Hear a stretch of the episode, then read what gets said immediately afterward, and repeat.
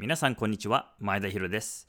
今日のゲストは2021年12月8日スマート HR の新 CEO への就任が発表された芹沢正人さんです。芹沢さんはスマート HR のシード期にエンジニアとして参画をし、えー、そこから VPOB、CTO、そして CEO と責任範囲を拡大しています。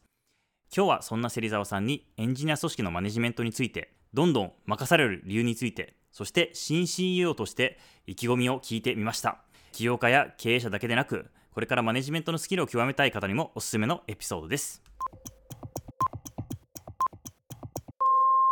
これを公開するタイミングには、もうすでに CEO になっている芹沢さんなんですけど、今日はなんかいろいろこう芹沢さんについて知って学びたいなと思ってます。ぜひよろしくお願いします。じゃあ、まずちょっと自己紹介からお願いしていいですか？はい、改めまして、芹沢正人と申します。私はですね、社会人としてのキャリアは、Web アプリケーションエンジニアとして長いこと歩んでおりまして、スマート HR は2016年の1月から参画しております。で僕が入るちょっと前までもまだ3名ぐらいの会社だったんですけど、僕はあのアプリケーションエンジニアとしてジョインしまして、そこから長いことスマート HR というプロダクトの開発業務に携わってきているものです。で、2019年1月から CTO を拝命いたしまして、そこからは実務的なところからは少し手は引いてはいるんですけど、まあ、プロダクトの開発、運用に関わるような部署が今複数ありまして、そこを CTO という立場で全体的に干渉させていただいております。なんかそのスマート HR 入る前の芹沢さんってどんな人物だったんですか？その時からもうなんかマネジメントに興味あったのかとか。あ、いえいえ、全然ですね。なん、なんていうんですかね。普通のエンジニア、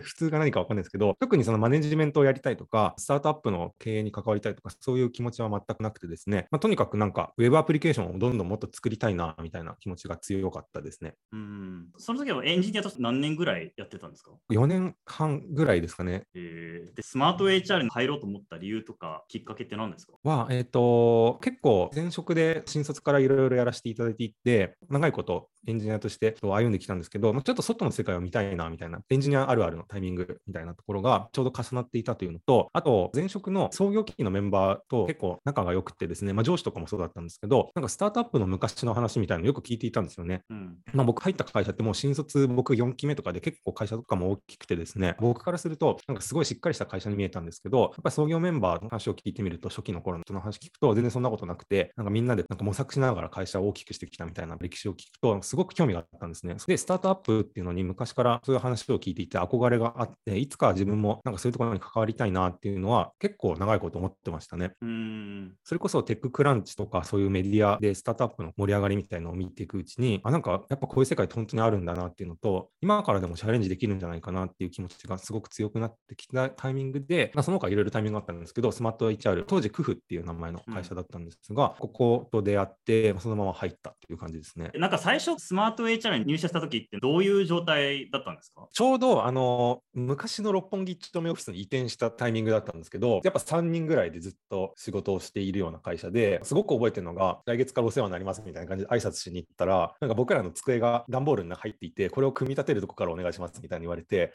なんか あ、本当にこういうスタートアップに来たんだなみたいな感覚に覚えたっていうのは記憶に新鮮に残ってますね。へー机をここから出して、組み立てて、ゴミとかをゴミ捨て場に捨てに行くみたいな ところから始まって、その後、開発環境を買っておくから PC とか自分であの選んでいいよみたいなこと言われて、前職とか新卒で入ってるんで、すごい新鮮だったんですよね。うん、もう決められた枠組みの中で、入社したら机があって、PC が配布されるもんだと思ってたんで、こういうとこからやっていくんだな、みたいなの洗礼を受けたっていう感じが覚えてます。その時なんか何に魅力を感じてジョインしようと思ったんですか？2つあって、やっぱ創業メンバーの魅力みたいなのがすごく大きかったですね。テッククランチっていうのをピッチ見て、その後、まあ、ご飯とか食べに行ったんですけど、すごく面白い人たちだなって思っていて、うん、特に僕が魅力に思ったのは、人事労務みたいなソフトウェアを作っている会社だったんですけど、うん、話を聞いてみると、すごい人事労務をやりたくてこの会社を作ったってわけではなくて、とにかく何かプロダクトを作りたい、なんか面白いことをしたいみたいな中で、何回も何回もピボットしてたどり着いたのがここだったみたいなところに、すごくクリエイティビティというか、ものを作り出していく力みたいなのを感じじたんですね。うん実際なんかまあ、宮田さんとか内藤さんとかとお話ししても、なんかすごく気さくで面白い方々で、なんかこの人たちのものづくりの威力みたいな、まあ、スマート HR というサービスが仮にスタートアップのシード権でどうなるか分からないじゃないですか。うんまあ、2年後、3年後なくなったとしても、きっとまた面白い事業をこの人たちは考えれるんじゃないかなみたいな、そういう力を感じたっていうのが一つと、もう一つはプロダクトですね。当時、ローンチしたてだったんですけど、スマート HR というサービスが、それでもですね、魅力に思う点がすごくいっぱいあって、機能とかは今と比べると全然少ないんですけど、やっぱりインターフェースの良さだったり、従業員の入社を当時から抑えていたんで、すごくデータが溜まるなというのは思っていて、機能を増やしていくことでまたデータが溜まって、そのデータを活用してまた機能を増やせるっていうサイクルを回していけそうなプロダクトだなっていうのが直感的に思ったっていうのを、この2つですね、この2つの魅力に思って、まあ、すごくお互い知らない状態なんです。僕も会社のことを知らないし、会社の人たちは僕のことを知らない中なんですけど、飛び込んだっていうところがありますね。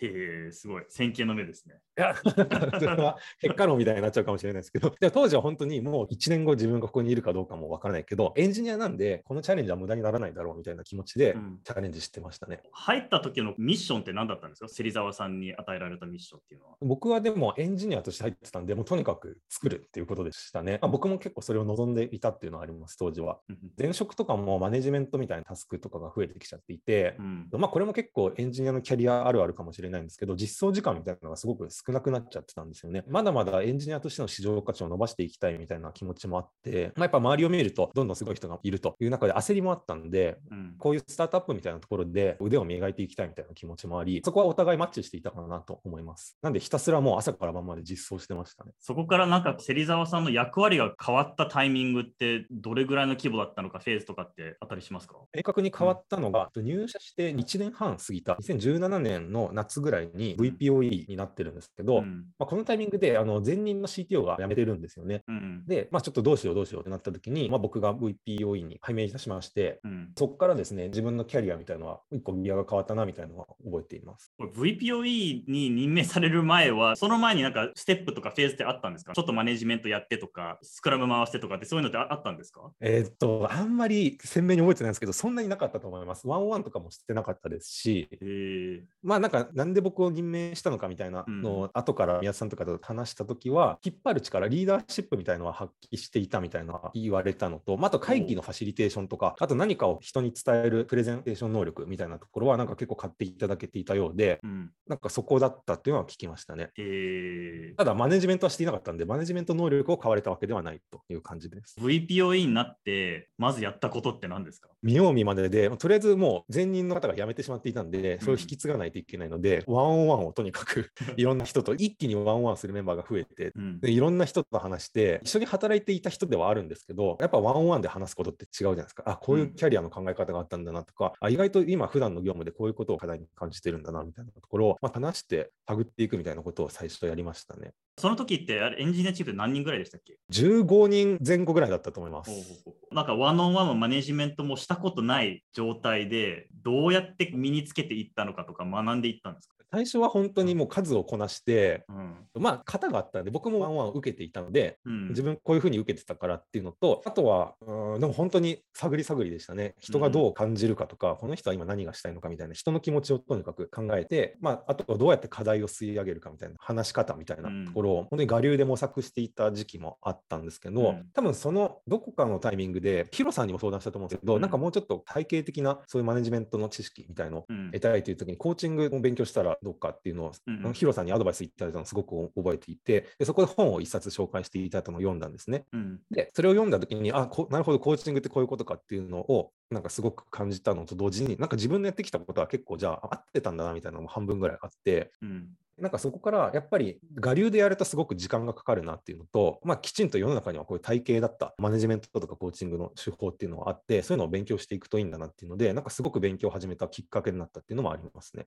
えー今の芹沢さんのこう one on one のスタイルとかすごく気になるんですけど特にそのエンジニアのトップに立つ時にその VPoE として、まあ、こういった one on one を取り入れるといいよとかなんかこういったとこを意識した方がいいよとかってアドバイスありますか？結構どの誰とどういう役割を持った人と話すかによって変わるかなと思うんですけど、例えば現場ですごくコードを書いているようなエンジニアをマネジメントするときと、もうちょっと上のレイヤーでマネジメントもしてますみたいな、まあ、ミドルマネジメント層のエンジニアをと one on one するので結構僕の中で切り替えているとこはあって、で、うん。まあ、現場の、えっと、本当ガリガリコードを書いてるような人は、やっぱりどういうスキルを伸ばしていきたいかとか、あと、普段実装する上でどんなことがノイズになっているか、なんかどうやったら自分のクリエイティビティや生産性をもっと上げれるかみたいなところを、なんか遠回しに聞くというか、あうん。やっぱワンワンで直接聞いちゃうとやっぱ難しくて、うんうん。なんかそれをこう、なんか自然な会話の中で導いていくみたいな、いうことをやっぱ意識するとうまくいくなっていうのは自分の経験的にありますね。うんうん。で、やっぱコーチングとか勉強すると、よくあの本当導くというか、で答えは大体本人の中にあるから、そこを自分の口で言ってもらうためにどういう質問をするかみたいなところがなんかコーチングの肝かなと思っていて、うん。そういったところを、これは本当人それぞれかつケースバイケースなんで、うん。これという手法はない、まあ、その人と何回も何回も話して、あ、この人はこういう特性があるから、こういうふうに聞くと、そういうことを教えてくれるみたいなことを掴んでいくみたいなのをちゃんとやっていくっていうのが、現場レイヤーのエンジニアのマネジメントかなと思います。で、ミドルマネジメント層のエンジニアマネージャーみたいな人っていうのは、もうちょっと違くて、うんまあ、やっぱりマネジメントって、まあ、僕自身もそうなんですけど、すごくつかみにくいものというか、成果も分かりにくいし、合ってるのかどうかもよく分からない中で、やっぱ皆さん模索してるんですよね。なんで、そういった不安を取り除いてあげるっていうのと、あとまあ自分だったらこうだったよとか、自分の経験をきちんと話していく。あと、スキップレベル101とかをやって、うんあなたのちゃんとやってることは、なんかこうやって響いてたよとか、あここら辺は逆に響いてなかったとか、なんかそういうことをきちんとフィードバックする。あとはキャリアを見せてあげるっていうところですかね。うんやっぱエンジニアがマネジメントすると、すごく心配になるんですよね。もうどんどんどんどん現場感覚も失われていくし、とはいえ技術は進歩していくみたいなところで、すごくやっぱり不安になるんですけど、そこに対してプレイングマネージャーなのか、もっとマネジメント寄りになっていくのかみたいなキャリアをきちんと寄り添って示してあげるみたいなことは意識してますね。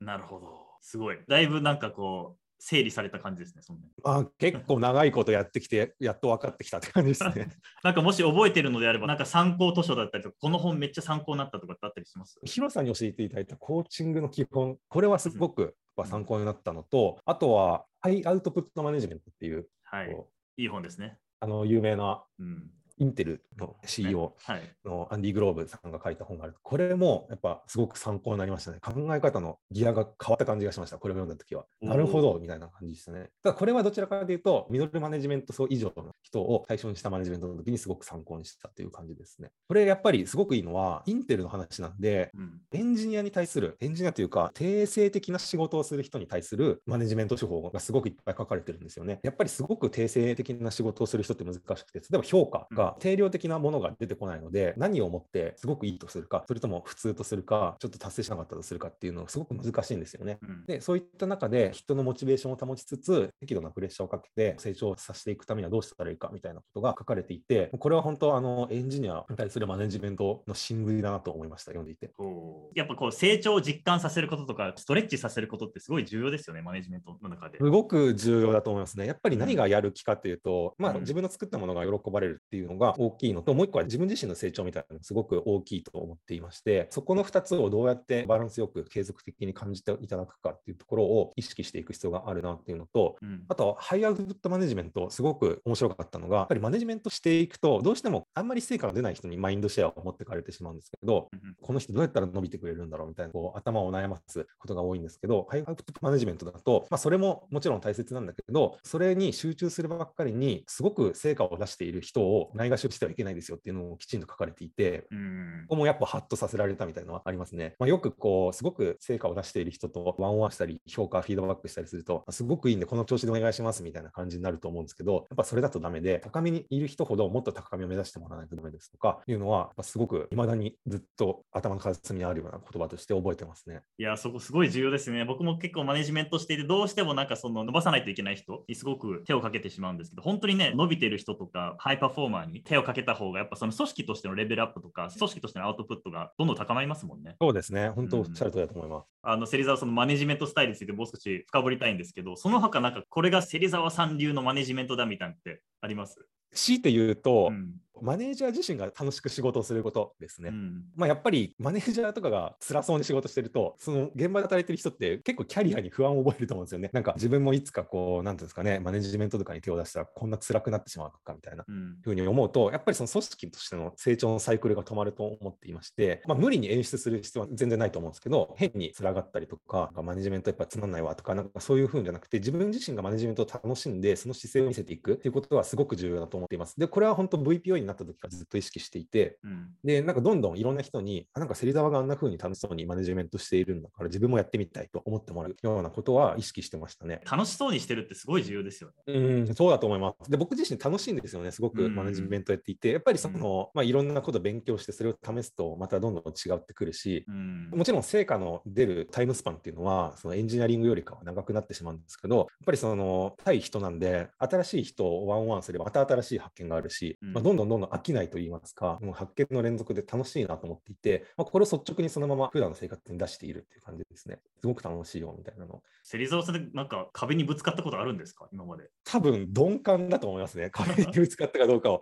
感じるのが。多分ぶつかっていると思うんですけど、ど。なんか僕自身そんなにそれをすごくあもうダメだとか思わないというか、うん多分これはエンジニアとして社会人の初期のキャリアを形成したことが結構気になってるのかなと思うんですけど、まあ、基本勉強しても勉強してもあるんですよ壁って。うん。常に新しい次のことを勉強して、それを乗り越えていく連続だなっていうのは、すごく新卒の頃から思っていて、なんでそれが未だに続いているっていう感じですかね。うんで、そこでやっぱ学習して乗り越えていくっていう、まあ、成功体験と習慣ができているので、なんか壁ができたとしても、じゃあこれをどうやって乗り越えていくんだろうみたいな思考に自然と切り替わるので、あんまりだから一個一個記憶にないというか、なんかそんな感じかもしれないですね。なんかちょっとここは頑張ったなとか、ちょっとここはなんかあのスピードバンプじゃないですけど、ちょっと考えてこう乗り越えないといけなかったなっていうエピソードとかって覚えてたりします？そうですね。強いて言うとみたいな感じなんですけど、やっぱり VPOE とかになって、まあ CTO もそうなんですけど、うんなると、すごく職責が広がるというか、責任範囲が広がって、うん。自分が今まで経験したこともなかったような領域でも、突然仕事をしないといけなくなるみたいなことうんが、まあ多々あるんですよね。で、中でも印象的だったのは、VPOE になってしばらくした後に、エンジニアの採用がすごくうまくいっていないみたいなうん状態になっていて、それまで自分自身ってそんなに採用に積極的に関わってきていなくて、で、分かんなかったんですよね。どういうふうに採用活動のあるべき姿みたいなのが分かっていなくて、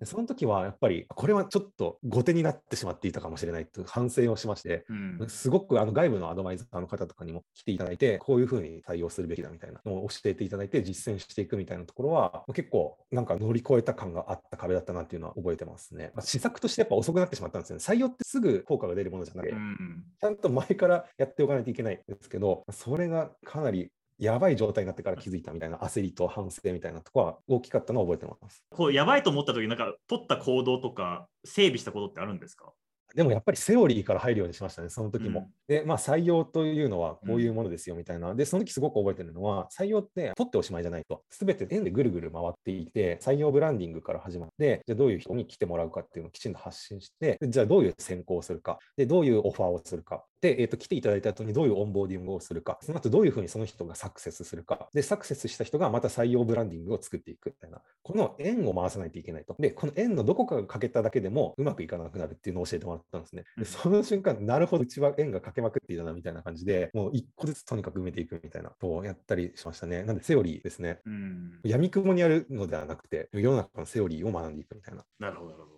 急拡大するエンジニア組織をマネジメントするときなんか気をつけるべきポイントってあったりします？焦らないっていうことですね。短期的な成果を求めようとすると組織づくりって結構崩壊するんですよね。なんで、中長期的に見て、きちんとサステナビリティのある施策が取れているかっていうところを意識した方がいいです。で、特に意識しないといけないのが、焦ってマッチしない人を取ってしまうのがやっぱ一番大変で、うん。まあ、拡大していかないといけないんですけど、で、人も足りてないとなった時に、やっぱそこで採用の妥協とか生んでしまうと、すごく苦労する、なんか悪循環の始まりになるというか、でそれでマネジメントのコストもすごく高くなるし、それが巡り巡ってやっぱ製品の品質とかに反映されてくるんですね。なんで、とにかく焦らない。自分の今取ってる施策は、ちゃんと中長期的な目線で捉えられているのかっていうところを忘れないようにするっていうところが、常に忘れてはいけないポイントだと思います。特になんかこのポイントをかなり意識していたとか採用時にここをすごく慎重に見極めてたってあったりします？今もそうなんですけど、やっぱカルチャーマッチで言うと、うんまあ、その人がどういったところにいいと思う価値観を持っているのか、仕事に対する姿勢、いろいろな人がいると思うんですよね。エンジニアだと、例えば技術をとにかく磨いて、新しい技術を製品に取り入れたいですっていう人もいれば、とにかく人の役に立つものをミニマムで作っていきたいみたいなタイプの人もいて、で、それが僕たちの求めている組織においては、どういう人がマッチするのかみたいなところを常に考えていくと。まあ、当時は僕が VPOE で採用活動を復興していた当時は、まあ採用に関わってる人も少なかったんで、まあ、なんとなくその採用に関わるメンバーで共通認識みたいなのを作ってで、そこのカルチャーマッチしない、ちょっと方向性の違う人は、えっと、どんなにスキルが高くても断りするようにしましょうみたいな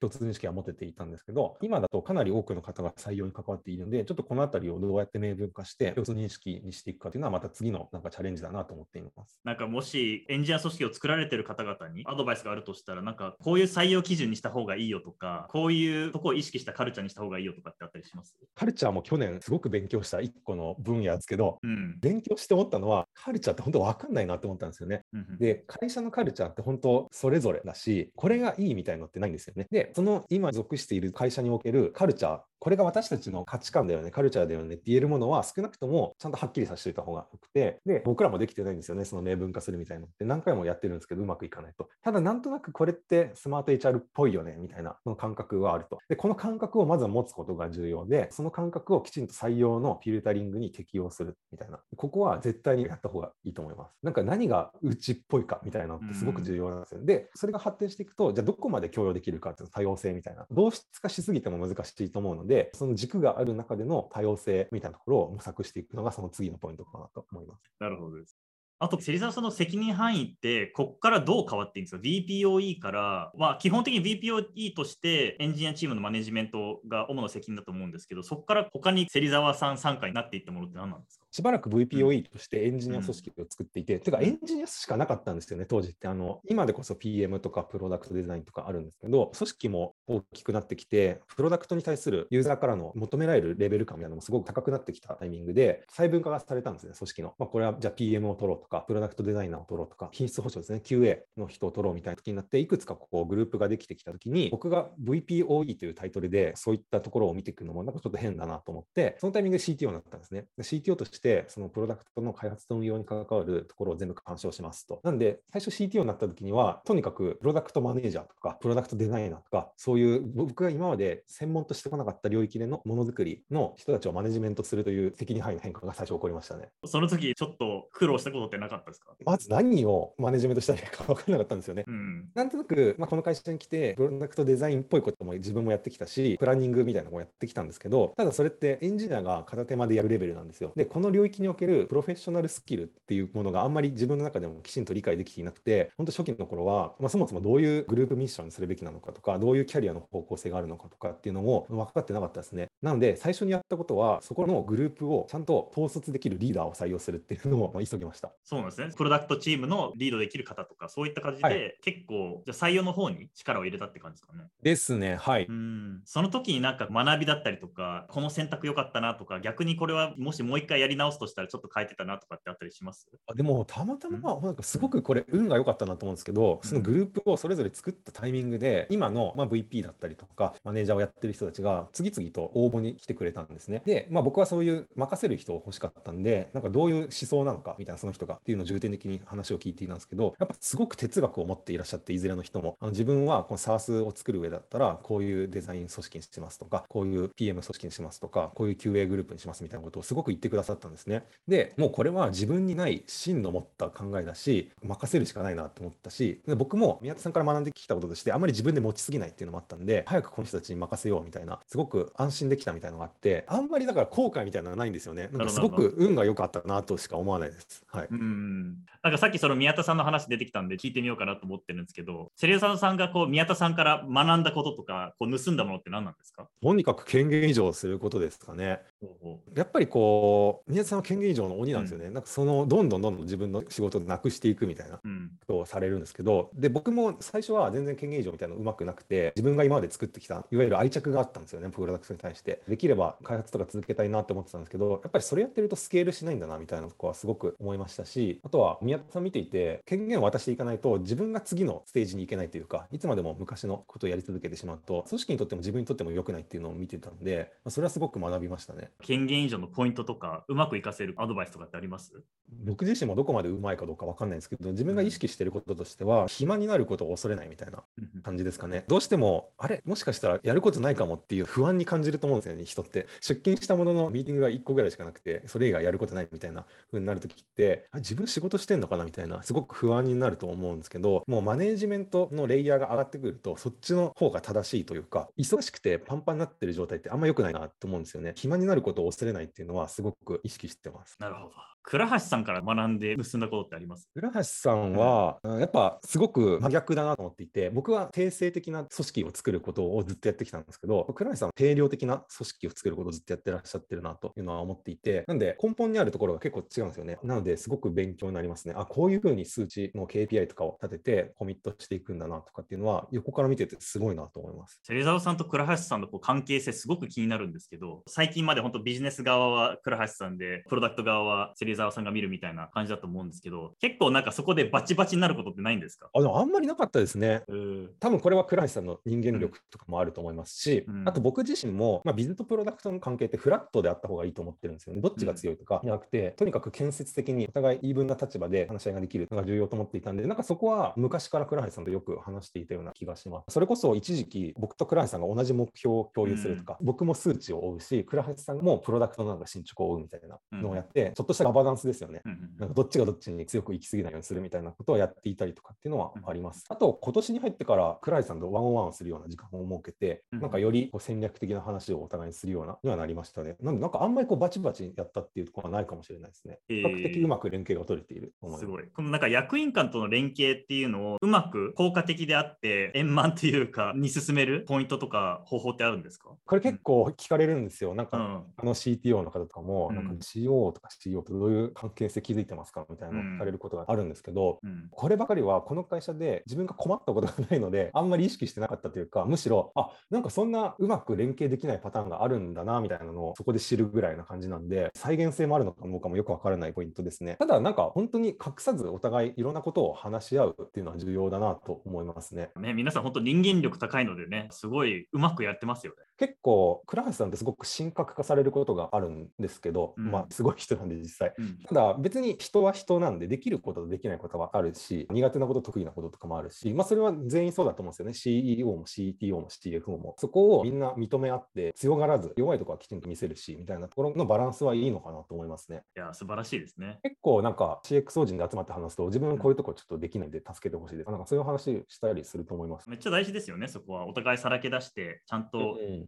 遠慮と見栄とかっていうの、そういうのどんどんない状態の方がいいですもんね。そうですね。なんかそういうのはもうほぼないと思います、うん。はい。いや、それ素晴らしいです。芹沢さん、CEO になるまでの、この CTO から CEO になるまで、この責任範囲の変化って他にありました？ああ、でも去年取締役になりまして、最初、まあ、執行役員の CTO だったんですけど、去年取締役 CTO になってからは、やっぱりその経営的な話がちょっと増えてきたなっていうのはありますね。で、この辺も全然最初分かんなくて、取締役会とかに初めて行った時とかも、あこういう話が行われているんだなとか、とにかく最初はどういうステークホルダーが議論が進んでいるのかっていうのをキャッチアップするのでいっぱいいっぱいになったんですけど、まあ、そういう経営的なところへのコミットが段階的にに増えていったっていうのはありました。ここはちょっと考え方変わったなとか、取締役になってからこの辺考えるようになったとかってあったりします視点が結構中長期になったっていうのはあるかもしれないですね。昔から新規事業こういうのをやりましょうとかそういう話はあったんですけど、CTO の考え方だと、それをじゃあどういう組織で作るかとか、なんかそういうところがやっぱメインのマインドシェアだったんですけど、今はでその結果、どういうふうになって事業がどう成長して、どう次につなげられるのかみたいな方に考えがいくようになりましたね。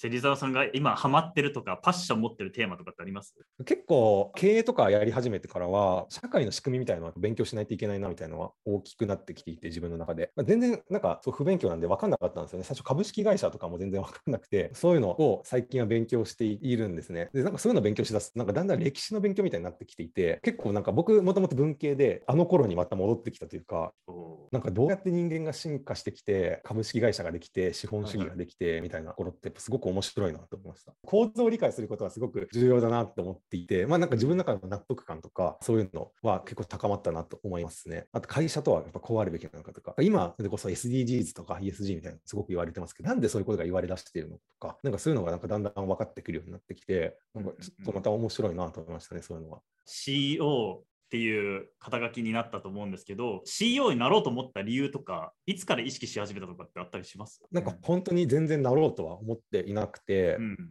で、まあ、今年に入ってずっと議論してきたんですけど、もう直前まで自分がなるなんて全く思っていなかったんですね。うん。ただ、その取締役会の話の中で、一人一人自分が CEO になった時何したいかとか、改めて考えてみたらどうですかみたいな話を受けた時に、ちょっと自分の中でも考えてみたんですね。で、それまであんまり自分がなったらどうしようっていう思考回路になったことがなかったんで、うん。本当に冷静に考え直してみたら、なんか意外とやりたいことあるし、自分意外とこの会社はやっぱり愛着があるんだなみたいなのを思っていて、うん。で、今の役員陣の中で僕が結構社歴はやっぱ古いんですよね。なので、カルチャーの面とか、すごくいろいろ見てきてますし、会社の成長をうん本当にシード期からずっと見てきているので、でその上で、これからの組織のフェーズを見たときに、どうしていきたいかっていうときに、あ、なんかこれはちょっと自分がやってみたいなって思ってたんですよね。他の人に任せるんじゃなくて、チャンスがあるんだったら、えっと、自分がこの、まあ、CEO という立場になって、組織全体をマネジメントしていくみたいなことは、なんか割とやりたいなみたいな気持ちになった。うんそっちが最初ですね。なんか事業というよりかは、やっぱ組織的なところ、カルチャーとか、そういったところの成長にすごくフォーカスがいった方が、あ、なりたいなと思ったきっかけでしたね。うんで、その後やっぱ追いついてくるように、あ、なんか事業も実はこうしたいかもとか、そういうのうんが後付けみたいな感じでついてきた感じで。いや僕もあの芹沢さんの自分がもし社長になったらっていうプレゼンを聞いてものすごい感動しましたね僕 ですか？ものすごい感動してめちゃくちゃ偉大なビジョンを感じたのとすごくスマート HR のカルチャーを大事にしてるし今後もしていくんだなっていうイメージもすごい湧いたんですよねなんであありがとうございます。いやもう本当素晴らしい多分他の役員も同じこと思ってると思うんですけど素晴らしかったなと思いましたあ、本当ですか？そう言っていただけるとすごく嬉しいですね。CEO になったらこれは変わらないこれはちょっと変えたいっていうのあったりします？組織は多うん分そんなにすぐには変えない、変える必要はないと思ってるんですけど、まあうん成長に合わせて今まで通り少しずつ少しずつアジャストしていくような変化ができたらなと思ってます。うん僕自身に関してはやっぱガラッと変える必要があるかなと思っていて、取締役になった時にちょっと中長期的な視点がなったと思うんですけど、やっぱ今後はやっぱ本当そっちに全振りしていかないといけないんだなと思っていて、すごく人数も増えてきてるんですよね、会社の。なので、やっぱり目先の事業に僕自身が追われてたらダメだと思うし、もうちょっと中長期的な、まあ、さっきあの広瀬さんがビジョンが壮大だとおっしゃっていただいたんですけど、やっぱそういうのを従業員一人一人にきちんと示していかないと、組織のまとまりみたいなところも作りづらくなってくると思うので、きちんと事業戦略に基づくビジョンみたいな、かつ社会的意義とかをそういうところに乗っけたものを発信していく必要があるなと思っていて、これは僕自身のロールの中でのやっぱ直近の最大の変化だなと思っています。本当にね、一エンジニアとして入ってきて、どんどんどんどんこう VPOE とか CTO で、さらに CEO になったっていう、なんかすごいなと思いますね、この芹沢さんの成長とかこう変化っていうのが。昔から見てくださってますもんね。六本木オフィスの時に初めて会って、まさかこうなるとは思わなかったですね、本いや、当に。僕もそう思ってます。はい 芹沢さんだけどこう自覚されてる部分で、なんか、なんでこう自分の責任範囲がどんどん広くなってきていて、なんかなんでこんなに信頼されてるかってあったりしますか？いやこれ正直わかんないですよね。多分自分が自分のこと一番分かってないような気はしていて、うん一般的な言葉で言うと、まあ、コミット、任されたことをコミットしたくなるみたいな立ちなので、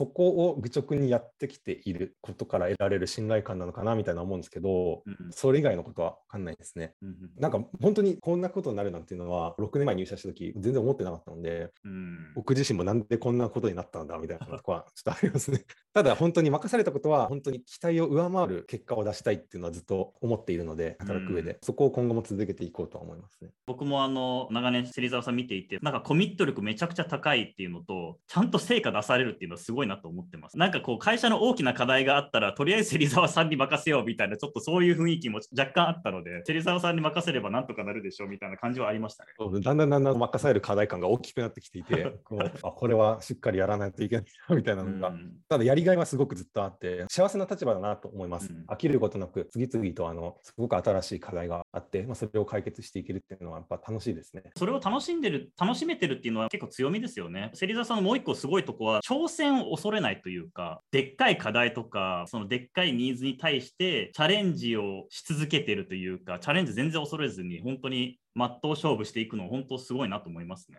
ああ、なんかそれはあるかもしれないですね。うん多分さっきのキャリア的なところもちょっと話したんですけど、壁と同じで、エンジニアとしての出自があるせいか、目の前に置かれたパズルが難しいほど楽しいなと思っちゃうんですよね。うんなんで、なんかそこは結構、社会人初期に培われた価値観かもしれないです。これをいかにうまく解くかみたいなところにすごく燃えるし、やっぱ楽しいなって思うので。いや素晴らしいです。CEO になった芹沢さんの意気込みって何でしょうか？あのーまあ、今回の交代ってなんかすごくうん会社のステータスが悪くなったとか、業績が悪くなったとか、そういうのを起因とする交代じゃないじゃないですか。うんなので、まあ、とにかく僕はこの成長を止めず、より高みに目指していくみたいなところは、やらないといけないなと思っていて、そこはすごくプレッシャーではあると同時に、まあ、さっきで言うと難しい課題を解いていく楽しさであると思うので、やっていきたいなと思っています。まあ、ただ、まだちょっとロールが切り替わったばっかりなんで、すごく先のこととか分かってないんですけど、まあ、まずはそこですね、スムーズに切り替えて成長を止めないっていうところを短期的な目標としています。僕この先のスマートエージからさらにワクワクというか5年10年どうなっていくのかすごく本当に見ていきたいですね。そうですね、なんかちょっとずつその10年後とか、うんそういう長期的なロードマップみたいなの考え始めてるんですけど、うんやっぱ今までそのあんまりこういうところ集中して考えてきてこなかったなと思ったんですけど、考えれば考えるほどやっぱ面白いなと思いますね。まだまだ成長の余地はあるし、どんどんどんどん拡大していけるポテンシャルを秘めた事業と会社だなと思っていて、まあ、それを実現させたいですね。いやー楽しみです。はい。ありがとうございます。